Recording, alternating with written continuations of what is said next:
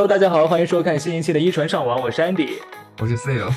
今天其实不光只是我和 Theo 两个人来录这一期的播客，其实之前 Theo 应该也是在微博做了一个简单的预告吧，就是说我们可能会邀请到一位神秘的大咖来做客我们的播客。但是当时我看有一些网友他们的一些猜测，我反正好像还没有看到正确答案。队友有看到正确答案吗？真的很很很，就是很很搞笑这件事情。而且其实我是在播客，就是最后咱们不是去做了个预告，说会有一个网球大咖，就是网球媒体圈的大咖来做客我们的节目。对。结果呢，我就在某知名体育博主的呃评论下面看到去求证说是不是。张老师呢？然后还是两个张老师，一个是张奔斗老师，一个是张曼兰老师。我 就嗯，然后嗯，就是看来大家都已经在听我们的播客，还是听到了最后，而且对这个大咖是谁非常之 好奇。对对对，而且可能未来也有机会，就是在和那两位张老师啊来一个这样的一个线上的互动。但是今天要揭晓我们今天的这个嘉宾的正确答案了，就是我们的 Michael 老师。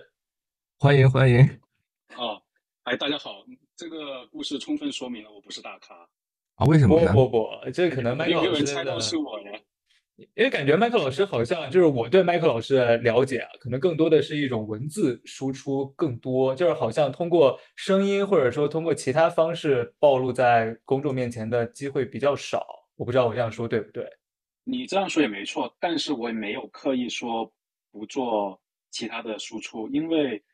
其实，如果有心去挖掘的话，是能找得到我以前，包括出镜做采访或者接受采访，以及有过声音的一些采访。比方说，这次在《美网前方》，其实有很多视频采访都是我的声音。有一些球迷可能已经注意到了，只不过我没有刻意去做，是因为我觉得在微博上，我希望大家还是比较多关注网球本身，或者关注我发布的内容。因为在社交媒体上，你如果分享过多私人的东西，别人可能。那个关注点会跑偏嘛？这就是我的想法。对，我觉得 Michael 老师算是我关注的呃一系列的这样的网球博主当中啊，就是我觉得文字是会让我每一次看都会有启发的，或者说是就是很独特的一条思路。就感觉现在很多在一些平台上面，你去看到一些东西，就是大家好像说的内容都一样。你配的图片也一样，你说的其实核心的观点也是一样的，包括是一些数据的输出，它其实都是一些很客观的东西。但是我反正每次看麦克老师的一些，可能是主观，也可能是带有自己见解的一些评论，或者说是一些更加深度的一些细节报道出来，我觉得都是会对我来说啊，就是我作为一个可能刚入行的一个呃这样的一个新人吧，对，就是会对我起到一个引路人的这样一个角色。费友要不要再介绍一下 Michael 老师？可能有的人就是有的听众啊，他可能不太能完全的对上我们说的这个 Michael 是哪样一个人，还还还能对不上吗？看网球那个在微博上去冲浪的人，难道不认能不认识 Michael 老师吗？我之前刚开始看到 Michael 老师的时候，其实对这个名字就是记忆点没有非常的深刻，我也不知道是不是我的问题。就是因为我感觉，就是因为网球圈的博主啊，就我们俩，我和 Theo 之前也做一些排球的内容嘛。就是网球圈的博主，可能更多的人他是有一个实体身份在的，就更能更能容易去对上那个人和他的一些观点和他的内容输出，包括他的账号，我觉得是一体的那种。就我一开始刚看麦克老师账号的时候，我就觉得啊，他可能啊是一个分享很多内容的一个博主。然后后面慢慢发现，哇，麦克老师他能够为我们带来更加细致的一些东西，就能够配得上是资深网球媒体人这样一个称号。可能你有这个这个想法也很正常，因为我我是比较晚才开始那个叫做正儿八经的经营微博的，我大概也是两年多前吧，两年多不到三年前才开始。虽然微博我注册的很早，但是我是两年三年前左右吧才开始经营微博的。所以你对我，而且我的名字比较普通嘛。就是我的英文名加一个五字，那加个五字的原因呢，是因为当时注册的时候，我本来只想注册 Michael，结果系统说 Michael 已被注册，建议你注册 Michael 五，所以我就注册成 Michael 五了。这么草率的吗？因为当时就是纯粹是为了帮助新浪的朋友完成 KPI 才去注册的呀。谁知道十多年后，微新浪微博这么这么厉害呢？对吧？确实，所以感觉像是一种无心插柳的一个。举动啊，但是为后面包括现在整个的一个麦克老师他的一个呃输出也好，他的一个内容分享也好，我觉得是打下了一个基础。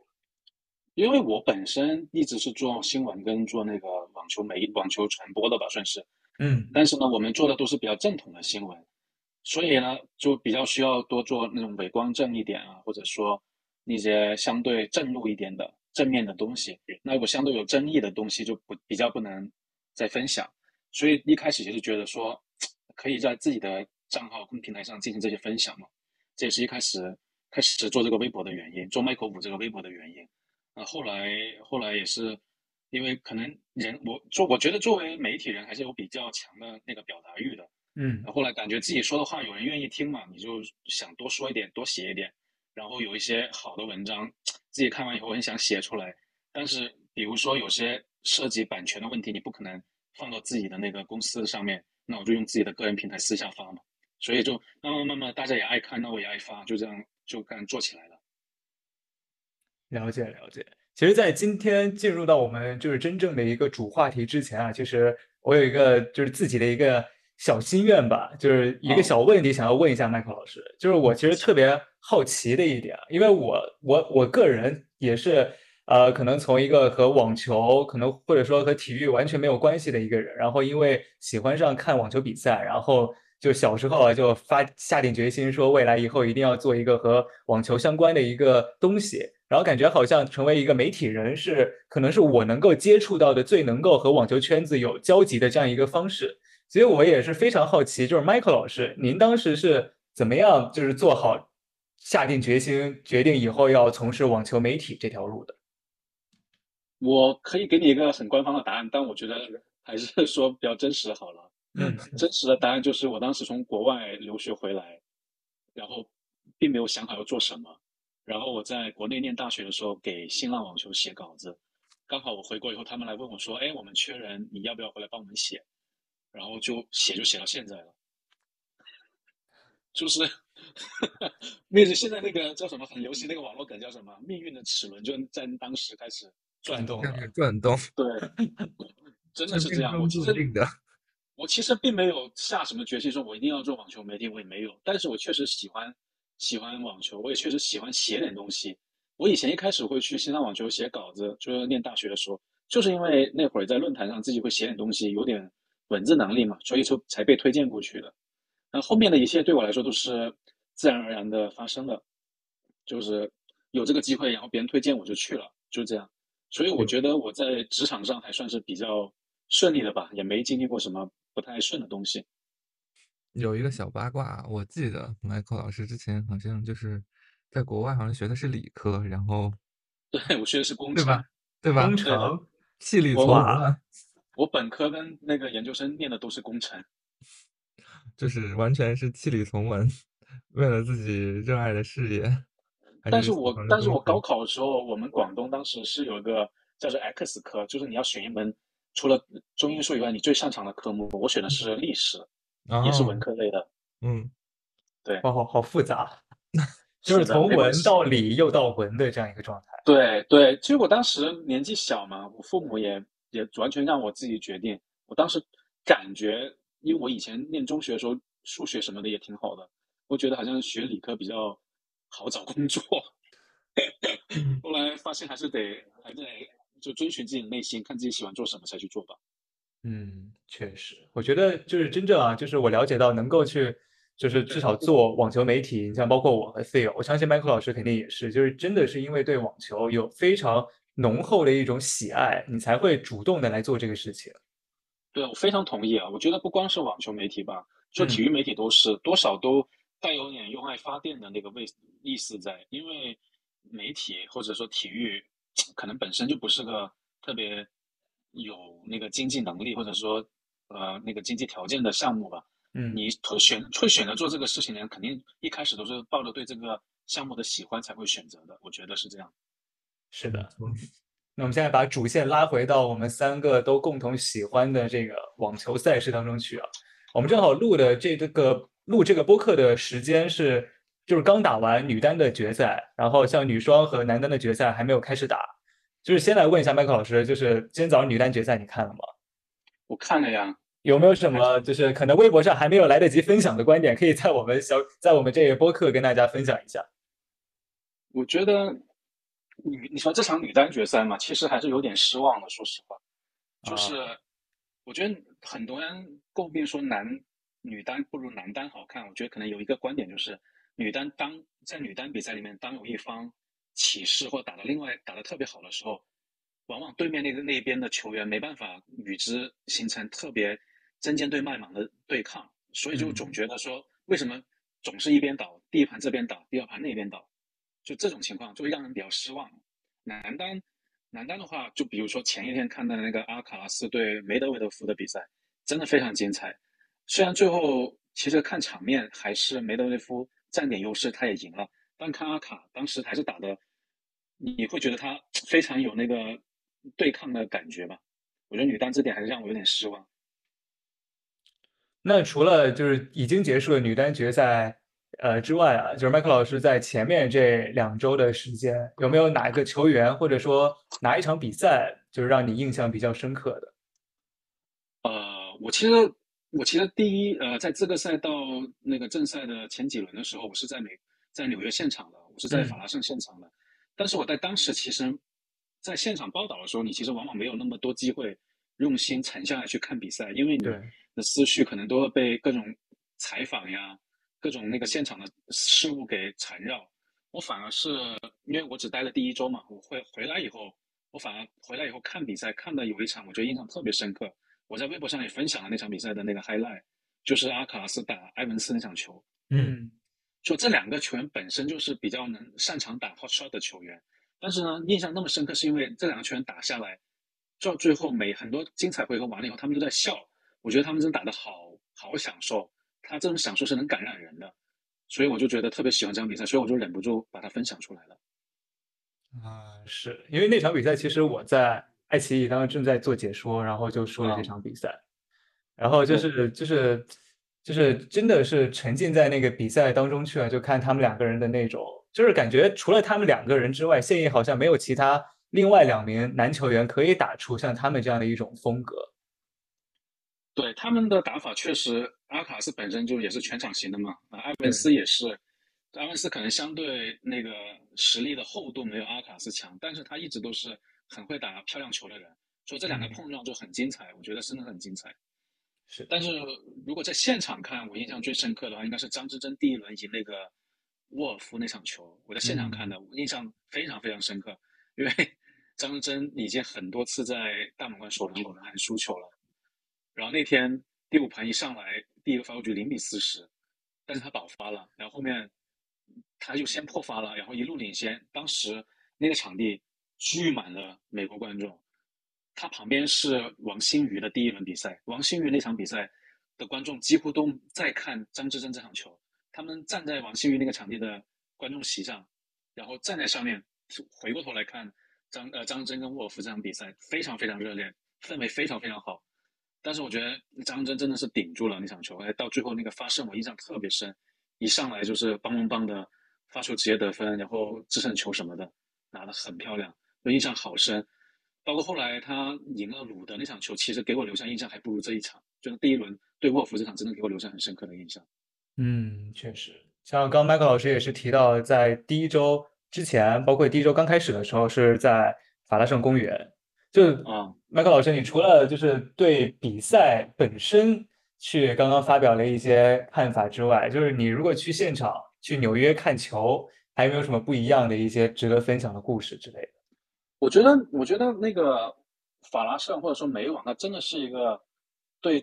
球球迷那个服务的非常好的一个大满贯赛事。嗯，就在球，你作为球迷去美网的话，真的有很多好玩的东西。他安给你安排了非常非常多的节目，不仅是本身那个赛事安排的，包括球员资源什么的，我觉得他们是个运转的非常非常成熟的一个一个一个一个网球赛事。然后我们国内现在也有一些大的网球赛事，包括男女合赛的中网嘛，但是在这项经验上面啊，或者说这些节目安排啊，各方面的一些配合度啊，可能还是稍微差一点。那毕竟因为美网它有这个底蕴在嘛，人家已经做了这么多年，有太多太多的经验了。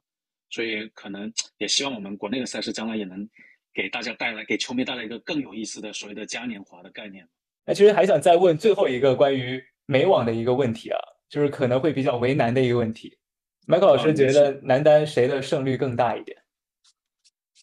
我觉得还是德约吧，德约七三开吧，我认为还是德约那个赢面大。会到七三这个程度吗？因为像梅德韦德夫本人也说了，他除非拿出自己有史以来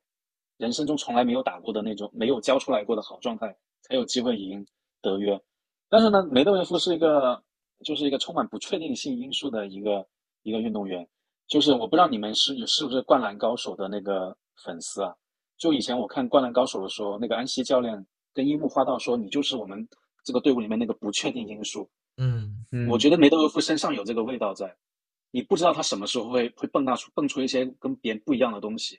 这可能也是他跟其他九五后那一批球员不一样的地方，就是他有一股，你说他的球风，他球风其实也是非常有特点的球风，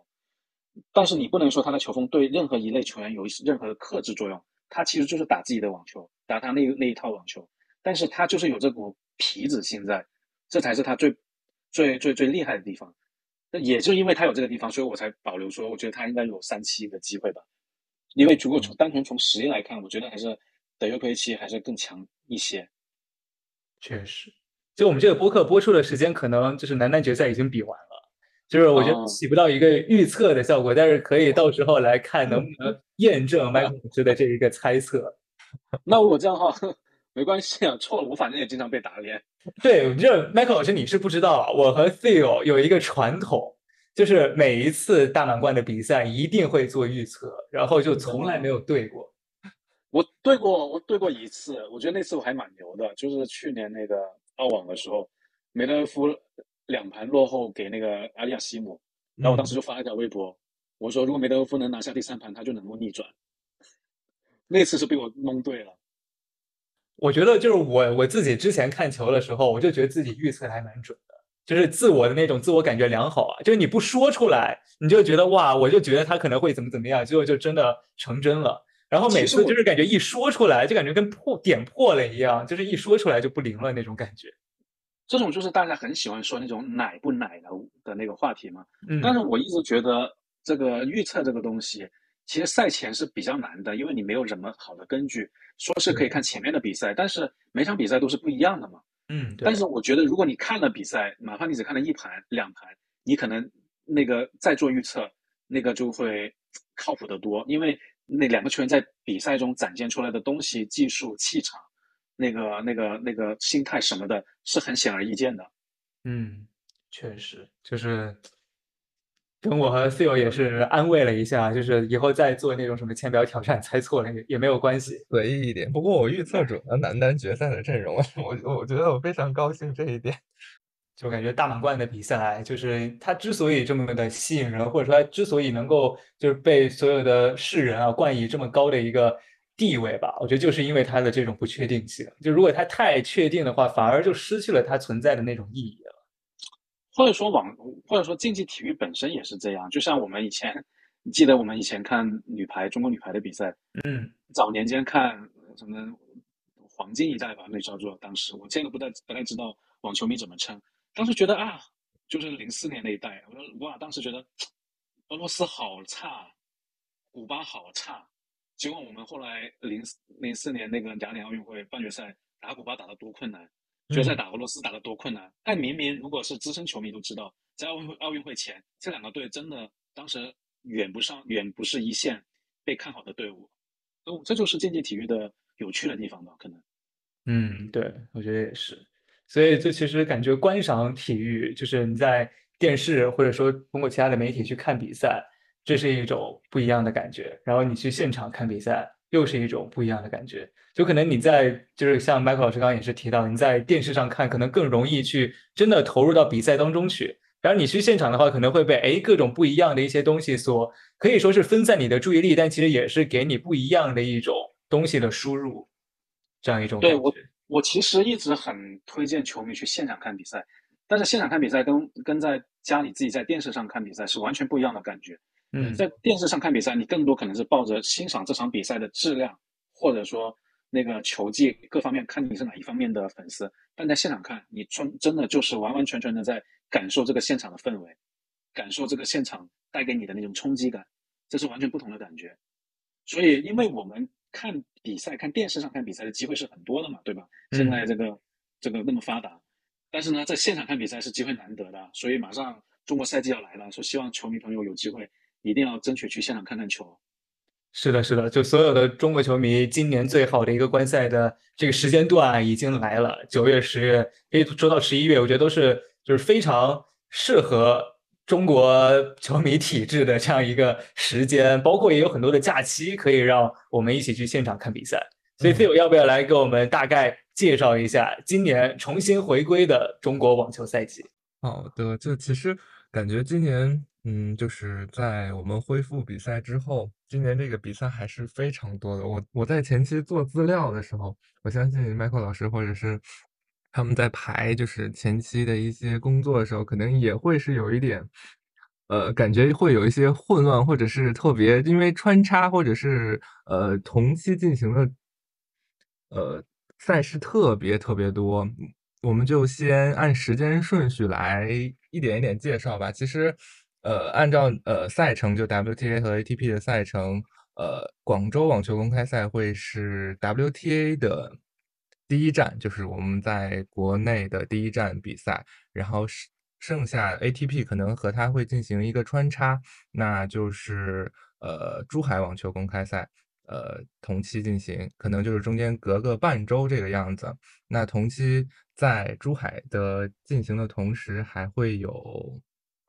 成都网球公开赛就是他们俩都是二百五级别的一个赛事嘛，然后但是是同期进行的，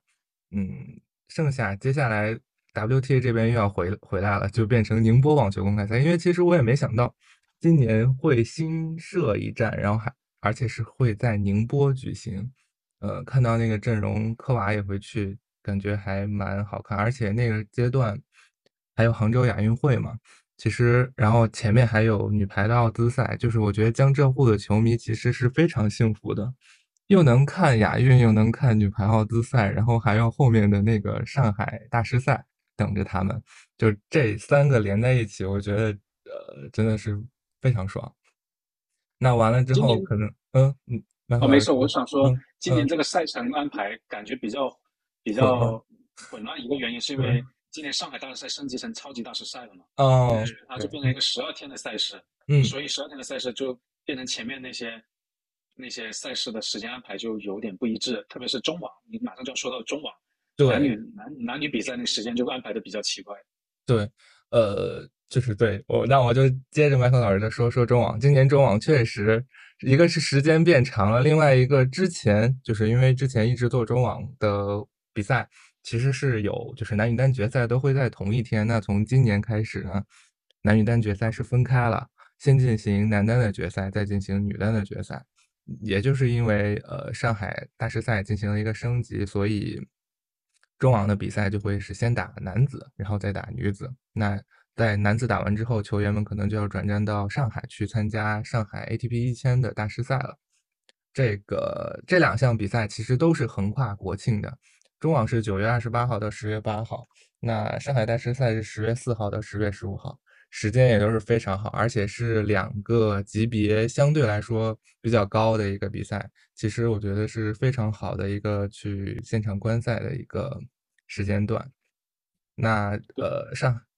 呃中网和上海大师赛结束之后，嗯，就进行。郑州网球公开赛，郑州网球公开赛同期还会有香港公开赛，但郑州可能级别会比呃香港稍微高一些，它是五百的一个赛事，香港呢它就是二百五的一个赛事。呃，同期完了之后，呃，就是这两站结束之后，就变成了江西公开赛。其实我觉得江西今年这时间还倒蛮好的，因为按照之前的。时间的话，江西好像都是八月，呃，那个时间进进行。那江西那个时候就在南昌，是非常非常热的，很多球员可能对于那个温度或者是天气环境都不是特别适应。那今年调整到国庆之后进行呢，我觉得其实也是一个蛮好的一个变化的。江西结束之后，紧接着就会是珠海小年中，就珠海今年也是呃。除了嗯北京以外，唯一一个有男女赛的一个城市，就它有珠海的 ATP 二二五零，然后还有珠海小年终的精英赛，是在十月二十四号到十月二十九号。那这个完了之后，我们的中国赛季也就画上了一个完美的句号了。呃这么一说，我也感觉好长啊！是啊，特别长。我觉得接下来的对于网球媒体人来说是打仗了两个月，但是打仗又很开心的两个月吧？我觉得累并快乐着。嗯，我应该就是我的，我应该就上海完了以后就就回家了。啊，是吗？就不去现场了吗？应该不去了。嗯，够了吧？我跑就这样跑下来也跑将近一个月了呀。但是珠海可以去一下吧，毕竟离那么近呢。嗯，到时再说吧。我觉得光跟完中网和上海就挺累的。对啊，其实因为以前也不是没有跑过中国赛季，以前上海还没有升级成超级大师赛呢。当时已经觉得跑跑完以前的上海大战，每次一结束就觉得哎，好想回家，好想躺着。就像这次好多人问我，为什么在当时我回国的时候，张志臻已经进了第三轮了，好多人问我说为什么不多待，不多待几天在纽约？我我就说你有那么积极的。会自己自愿去加班吗？对吧？说的有道理。是的。其实刚刚 Phil 跟我们就是几乎是做了一个比较详细的一个梳理啊。就其实今年的这个中国赛季，包括我觉得这个城市的分布也挺分散的，就是上北下南左西右东，包括中部的地区其实都有比赛。所以我觉得大家如果没有办法什么集中在就是国庆期间跑北京或者跑上海这些非常热门的地方，或者说你根本抢不到票、抢不到好的场次的话，其实就近去看一些五百、二百五的比赛，我觉得也是一个比较不错的一个方式。对啊，而且小比赛更加好追球星嘛。嗯，关注度没有那么高，对吧？呃，球迷也相对少一点嘛。嗯。哎，既然刚刚麦克老师提到了，就是其实我昨天在和 Phil 在 re 稿的时候，就是在想要去，就是想大概设想一下会聊什么东西，但感觉今天每次都是我可能准备下一趴要聊的这个话题，正好就是被麦克老师感觉可以预见一样，都是提前说出来了。就是也是做，我毕竟也是做了十几年的新闻呀。对，所以就是前辈在这里就已经完全就把我们的这个节奏完全把控住了。对。对，其实我们其实我觉得和 Phil 在聊的，在蕊的时候啊，就是一直在想要聊什么东西，然后就昨天突然想出来，就是一定要问麦克老师，这样跑了这么多年现场的一个人，一些关于现场的观赛经验。嗯就这个观赛经验，不光只是说我要去看比赛或者什么样，因为我觉得很多人去现场，他可能就是为了不是为了坐在那儿中央球场坐一整天看看到睡着看三场比赛，他们可能是想要去看球员的训练，或者说看一些那种主办方的一些活动，或者说是去一些外场看能不能要一些签名、要合照之类的。就麦克老师有没有关于就是现场追星有没有什么好的方法方式可以分享？我我首先必须说，我在微博上经常收到的一条私信，就是有球迷问我，在现场买票应该买哪个位置，然后我你真的又预告到了我的下下一个问问题，然后因为你说到现场看球嘛，我就提醒到这点，对，然后我一般就说，按照我们媒体习的习惯，就是在底线侧边四十五度左右应该是最好的观赛位置，但是呢，这也仅仅是我个人的意见了，嗯，然后最近总之每个人有自己的倾向嘛，有些人就喜欢做。做主裁就中间，然后头两边晃两边晃，嗯，肯定有些人就享享受这种晃的感觉吧，I don't know，对吧？对颈椎有好处啊。然后另外一个是，然后我一直觉得中国球迷对网球明星真的是非常非常的好，可能有一点很关键的原因是中国球迷普遍那个年纪比较轻，就是网球其实在国外它面临一个比较大的问题，就是观赛人口太老了，老龄化太严重了，嗯，不够有活力。但也很正常，因为网球在国外已经发展了很多年，但是在我们中国，它其实满打满算，以李娜那个那当时那个崛起为为数的话，你最多不超过十五年。所以我们在中国看网球的人都是比较年轻的，所以其实恰恰恰因为恰恰因为如此，中国网球迷都非常有活力，这点是很多球星他们都能感觉得到的。而且跟其他国外不一样，中国网球迷有个倾向，有个很好的，也不能说很好吧，就有个很特点的，他们很喜欢给球星准备礼物。这一点其实还蛮珍贵的。前段时间 ATP 官网就也不是前段时间，就最近 ATP 官网发布了一篇文章，就是关于那个球星在现场观赛的时候的那些跟球迷的互动。然后当时我在纽约的时候，跟 ATP 的编辑聊起这个话题，他们就说很遗憾没有加入中国球迷给爱给那个球星送礼物这一段，因为他们也没有找到合适的那个那个采采访素材，因为毕竟我们已经好几年没有没有办赛了嘛。嗯，所以我觉得这点还还挺挺挺怎么说呢，就挺挺让人觉得珍贵的吧。嗯但所以但但恰恰因为如此，就中国球迷有这个热情，所以我们有时候看在国内看比赛，我一直觉得在国内看比赛，如果你想要拿到签名或者拿到合照，难度个人认为是比在国外看比赛要难一些的。当然也是因为我们中中国人多嘛，对吧？球迷人出多嘛，对，所以他们。球迷一般其实正统来说，最好的、最容易拿到签名的方式就是守球员的训练。嗯，对，我想那个 Still 应该也知道这一点嘛。对，就训练，但是球员他一定是训练完以后才会过来跟你签名也好、合照也好，所以这就比较考验那个耐心了。然后还有一个方法，我觉得是国内球迷比较喜欢的，就是在球员酒店上守候，嗯，守候那个球员回酒店或者球员出发的时候，然后进行一些送礼物啊。合照啊，拿签名这种的互动吧，然后这就是球球星的部分。然后关于那个赛事活动，我觉得赛事活动这个确实是就要需要一些比较大型的赛事，就比如说中网，中网在外场球员那个球迷活动是做的比较好的，在国内来说。当然，你跟但我们他不能把它拿去跟大满贯对比，但是他在国内来说确实是做的比较好的这一方面，他们也比较多点子。然后相对上海大师赛也有多也有不少这种好玩的东西。但如果除了这两个比较高级别的赛事以外，其他相对小级别的、低级别一点的二五零跟五百赛，可能它在这方面就比较匮乏一些。这也是我们希望那个赛事将来能够提高的地方吧。我觉得，嗯，就是大比赛有大比赛的一些好处，小比赛可能就是人没有那么多，你反而可能更加能够去近距离的和球迷、呃和球员这样进行一些互动也好、交流也好。那这当然是，这当然是。但如果你除去说，如果是球员活动的话，那可能是还是大比赛比较占优，因为大比赛他们比较有，其实主要一点是他们比较有经验，他们办赛比较有经验，比较丰富，然后他们的球星资源也比较丰富，所以他球星资源、赞助商资源都比较丰富，所以他们能做的东西就比较多。那相对小比小比赛来说，他可能这方面就比较匮乏，所以他们有时也有点就巧妇难为无米之炊吧，我觉得。嗯，就是我大概总结一下刚刚。麦克老师就介绍的一些经验啊，就是你如果去现场，比如说你去中网看比赛的话，你除了可以看大球场的比赛，你也可以去蹲训练，你也可以参加一些这样的球员活动。然后其实你有时候，包括你可能在里面走，你都可能会偶遇一些球员，这种情况我觉得应该也是有的。有啊，因为有些球员他要去外场比赛，他得经过呀。对对对对对，所以因为我知道你跟中网就是有一定的渊源。就是有没有你的一些这么多年的一些经验可以分享给大家？因为我觉得中网怎么说，因为它是唯一男女合赛的比赛嘛，就是在国内，呃，而且基本上是在同时期，所以想看球员，想看男女球员，就是是最好的一个机会。尤其今年，呃，因为它赛事级别的原因，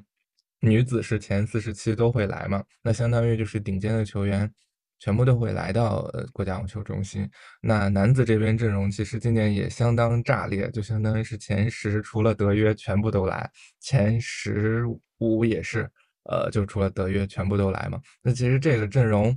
相当于说是就是，而且呃中网男子它是三十二签的一个设置，那相当于说第一轮可能就会有非常强的一个。对战出来，所以会就是大家看起来就会非常爽。这也是从比赛上去介绍。那如果比如说去蹲球员，或者是看呃去追星的话，我觉得也是非常好的一个时机。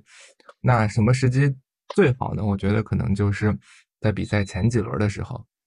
因为比赛前几轮的时候，很多球员还没有被淘汰，然后很多球员都要扎堆去训练。那外场其实也会有很多非常非常精彩的对决在的，因为可能大球场就那那么几个，那有一些精彩的一些对决啊什么的，可能在外场也会你轻轻松松就能看到。啊，还有一些训练呢，你也其实可以一点一点就完全去找，因为他每天赛事主办方也会发那个第二天的球员训练日程表，你就可以在那个时间段然后去。找到相应的球场，然后去蹲球员的训练。等他训练完了，你就可以跟他进行一些互动，就麦克老师之前说，你可以给给他送送礼物呀，然后要要签名啊什么。我觉得这个是非常呃容易实现的一件事情，只要你有耐心，然后球员那天心情或者是呃训练状态不错，他一般都会满足你的。分享一些比较好玩的事，就是比如安迪之前说会在路上可能就会偶遇某个球员，我觉得这也是经常能出现的。就有一年我就在那个。往呃莲花路上走的时候，就阿里亚西姆，他就自己背着球包去那个训练场去训练了。但那会儿可能他还没有那么红或者那么火，然后就是旁边都没有人去打扰他。所以只要你心细，然后呃眼尖，然后愿意去蹲，一定能有所收获的。是的，因为其实我可能就是我的观赛经验肯定没有 Phil 和 Michael 老师就这么丰富，就是，但是我就是刚刚提到的这些事情，我可能我也有经历过，包括在就是球场外面走啊走啊，然后就碰到哪个球员，就可能其他人都都无人问津那种，然后你就眼前一亮，哇，他竟然就在我面前这样走过去了，然后之类的。然后我之前其实，在中网看比赛。我我当时去看了穆雷的那一场比赛，就他呃一九年吧，对他在中网打，然后第一轮打贝雷蒂尼应该是，然后当时其实就是为了离他更近一点，然后买了那个主裁后面的那个位置的票，但是其实观赛体验好像没有那么好，就是也不会有什么特别好的视角，然后其实对比分的关注也不是很清楚，就稀里糊涂的，哎，怎么第一盘就结束了？然后又稀里糊涂的，哎，怎么整场比赛就结束了？哎，怎么还赢了？这种感觉，所以我还是想再 Q 回，就是关于买票或者说选座位这个话题啊，就是想要麦克老师和 CEO 在可能帮可能像我这样的球迷，或者说其他可能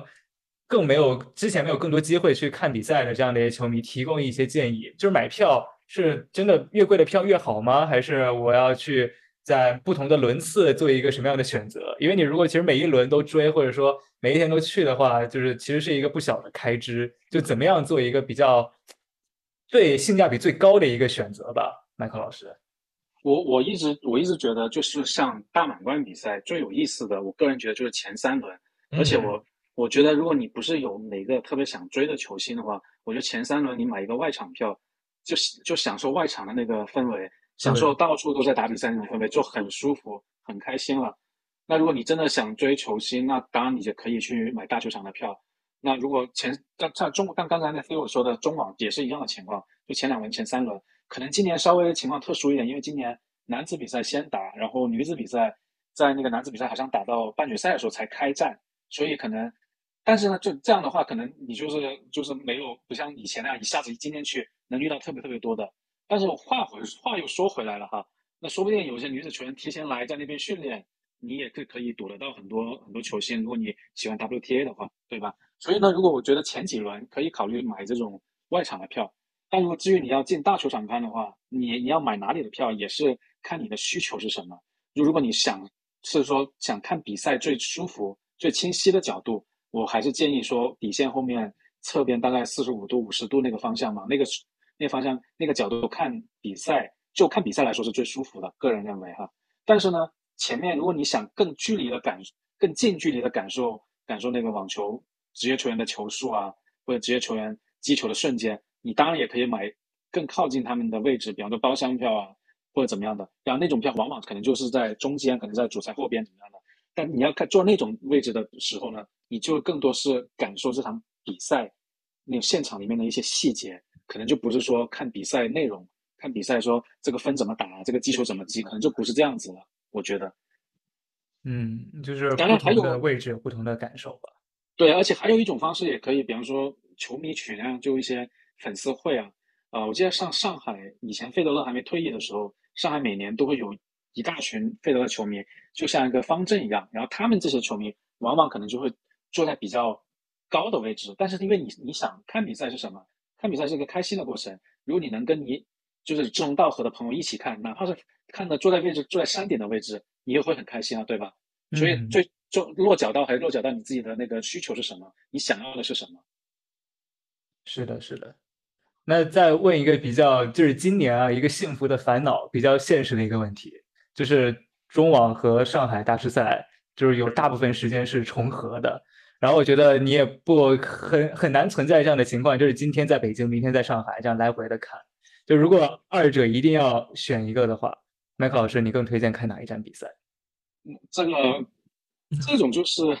不太好说吧，这种就是可以看你每个球员自己就这种，因为你要去现场看比赛，考虑的东西太多了，是吧？不光只是你，不光只是你个人的喜好，那还存在成本呢，买票的成本呢，那个交通的成本呢，对吧？如果你本身人就在北京，像你们在北京，你说我偏要去上海看大师赛，那这个成本不就高多了吗？比你们在留在北京看中网，对吧？嗯，说这些考虑的东西很多。那如果抛开这些都不谈的话，那就只谈，那就只谈你只谈的就是谈你喜欢的是什么吧。如果你喜欢女子球员，喜欢女子比赛，那你当然就留在中网看最后那几天的女子比赛。因为今年上海大师赛是十月四号开开始正赛，然后那个 WT。中网的 WTA 比赛好像是十月二号还是多少号开始啊？只有嗯，这个，对我反正不太确定，因为我是知道女子比今年中网的女子决赛比男子决赛要晚四天进行，所以就这么往往往前推就知道了。那如果就我个人而言呢，我肯定是我肯定是去去上海的，因为我上海有工作安排，所以我会那个在我好像大概是十月二号就从北京去上海了，所以我可能看不了太多 WTA 的比赛。那主要是因为我在上海有工作安排。嗯，那至于别人要怎么选呢？我觉得球迷还是先问问自己的钱包，然后再问问自己的内心吧。学到了，学到了。对，我觉感觉今天已经差不多了吧？你还有没有什么要补充的点吗？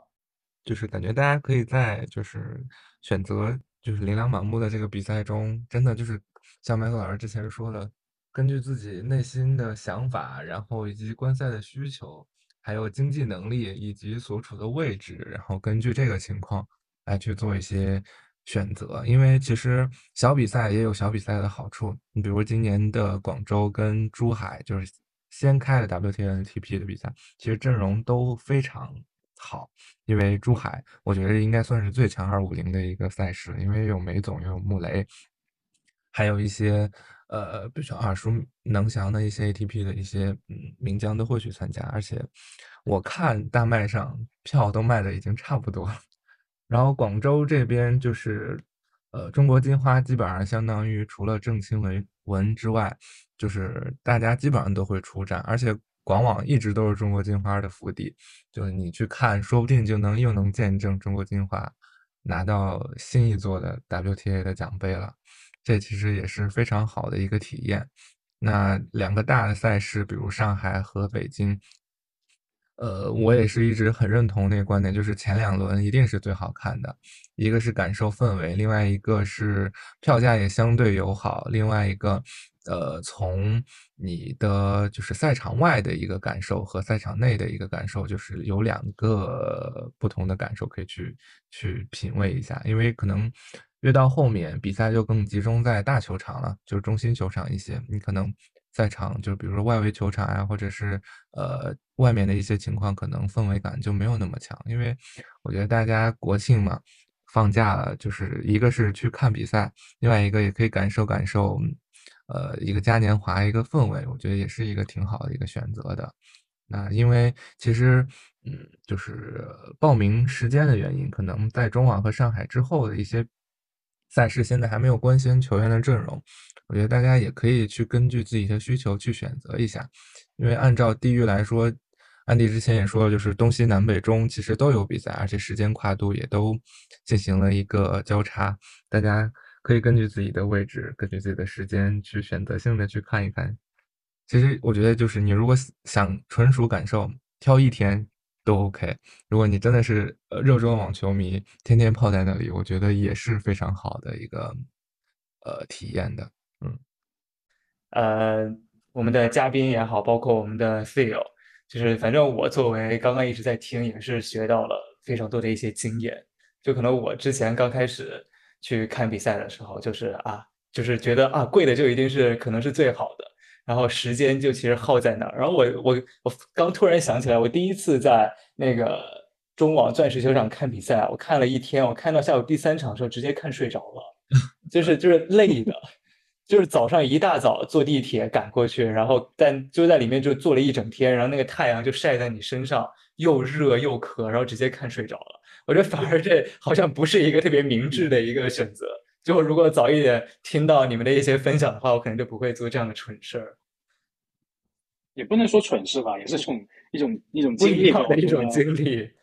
真的不是说比赛难看啊，是真的太累了。就是比赛其实是好看的。是的，我知道，我我甚至看大满贯决赛都睡着过呢。我在现场看 大满贯决赛也睡着过，很正常。主要现场那个环境太好睡了，就大家都很安静，然后那个阳光晒在你身上，十月份的阳光暖洋洋的，不冷不热，就特别好睡觉。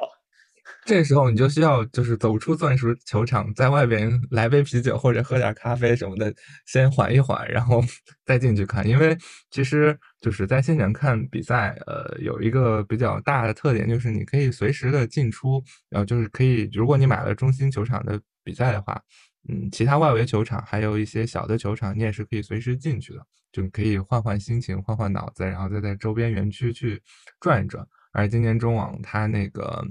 周边园区也进行一个大升级。前几呃前几个前几天去转的时候，发现确实跟一九年那会儿完全是一个大变样，就变得更高级了，更适合大家去现场观赛的一个体验。就这个其实也是一个非常好的一个变化和升级，就是大家在国庆期间的时候完全可以，就是看累了或者是看的觉得有一些疲惫了，可以出来在园区里走一走呀，或者是去换换心情。对，我好像听我听嗯说中网跟上海大师赛他们的那个场馆那边都做了大升级，嗯我也挺期待的，因为我也四年没去了，我也想看看他们究竟现在变得有多高级。哎，好羡慕啊！我今年看不了中网，不知道上海有没有机会去。觉得哦你们两个替我看。你不是应该去珠海看穆雷吗？我到时候应该在呃，也也不一定吧。我觉得珠海确实有点远，就是追过几次，就也没有到那种就是死忠粉的那种地步，我就可能远远的看着它就挺好的。所以其实马上就是在美网结束之后，可能也就休息不了多长时间，就是大家的那种观赛的时间啊，就把时差要倒一倒了，再倒回东八区的时间，然后可以再呃攒一点钱，然后去现场把握好每一个假期去看一些这样的中国赛季的比赛。所以今天我必须，嗯我必须说，在国内看比赛比在国外看便宜多了。是吗？这次去去那个中环那个美网，哇靠，美网那个票价真的相当惊人，今年的票价相当惊人。像这个就这个周末，过去这个周末在美网也算是他们那个小小长周吧，好像是 Labor Day 吧，好像据说那个外围球场的票，因为中因为美网上，因我如果没有弄错了，美网应该是只有两种票，一个就是阿四阿四二十的票，然后你不买阿四二十，你就买一张通票，你就能看其他球场。当然，如果比方说路易斯阿姆斯特朗或者说那个大看台球场，你想看在你想要坐到前面的话，那个票是另外买的。但你如果不想坐前面，你拿个通票也都能看。肯定也是因为这个原因吧。他这个周末那个通票都卖到两百多美金一张了。哦，通票两百多，对呀、贵那确实挺夸张的。对啊，然后现场吃的也很贵啊。美网我吃你吃一个，就是那个现在美网比较出名那个饮料，不知道你们有没有注意？啊，就是有一个有个水果在上面，那个透明的那个。那个饮料是很出名，那饮料叫 Honey Dews，、那嗯饮料今年已经涨价到二十二美金了一杯。在抢救，命啊！但是我觉得去了应该就是这个价格还是会买一杯，就是拍个照，。当然会了，而且你喝完以后，那个杯子也是可以留给你自己收藏。那个杯子上面有历年的冠军，也算是一个纪念品嘛。但是就是说，这个这个，当然美纽约嘛，那毕竟是纽约嘛。嗯但是我们北京、上海也物价也不便宜啊。但如果这么一对比，在国内看比赛真的便宜好多。嗯，是的，是的嗯，所以还是要抓住机会。要冲。嗯，对。哎，麦克老师会有人就是很多情况这种发生吗？就是在现场认出你，然后给你没有啊那种。因为我不是说我这个微博才做了两年多嘛，说以前有中国赛季的时候，其实如果那些球迷有有用心去找的话，以前能够经常能在中国赛季的一些照片里面看到我，特别是我经常跟张奔铎老师一起活动，经常我就我就是站在他旁边那个人，麦克老师太低调了，真的所以可能大家那他已经划重点了，就是寻找在张奔斗老师旁边的那个男人。哎没我也不是低调，我就觉得这跟我有什么关系？对，就我以前没有没有在运营自己的账号嘛，就是个普通的记者而已啊，所以也挺正常的呀。就是用心报道好每一场赛事。就是也是因为这两年不是前几年大家都知道的情况，就也不能出差啊，就工作上有点进入死胡同了。嗯，进入死胡同嘛，躺久了也是有点腰板有点太太累，就觉得好像可以找点事情做做，那就做做微博呗。反正也比较也是做了十几年的事情，那经营起来也是比较游刃有余嘛。是的，主要还是对这一块太熟悉了，所以你就是不需要刻意的去怎么样。其实就感觉就跟麦克老师跟我们这个来到我们一传上网跟我们做分享一样，其实就是内化于心的一些东西，就是张口就来，因为就是不需要去准备，不需要去背诵，不需要去查资料，这都是这么多年的一些积累输出的一些内容。没错，哦，是你们反正你们问的问题都还都是在我的那个叫什么舒适区里面，是吗？还是比较。那 那那期待我们下一次再邀请您来的时候，就问一些舒适区之外的一些话题了。有机会，有机会。就可能第一次就是可能也不太敢问一些太太太太太凶狠的问题。我们现在不是主要，我们现在主角又不是我，我们不是要为了那个中国球迷那个宣传一些中国赛季时候的一些一些事情吗？但是我觉得啊，就是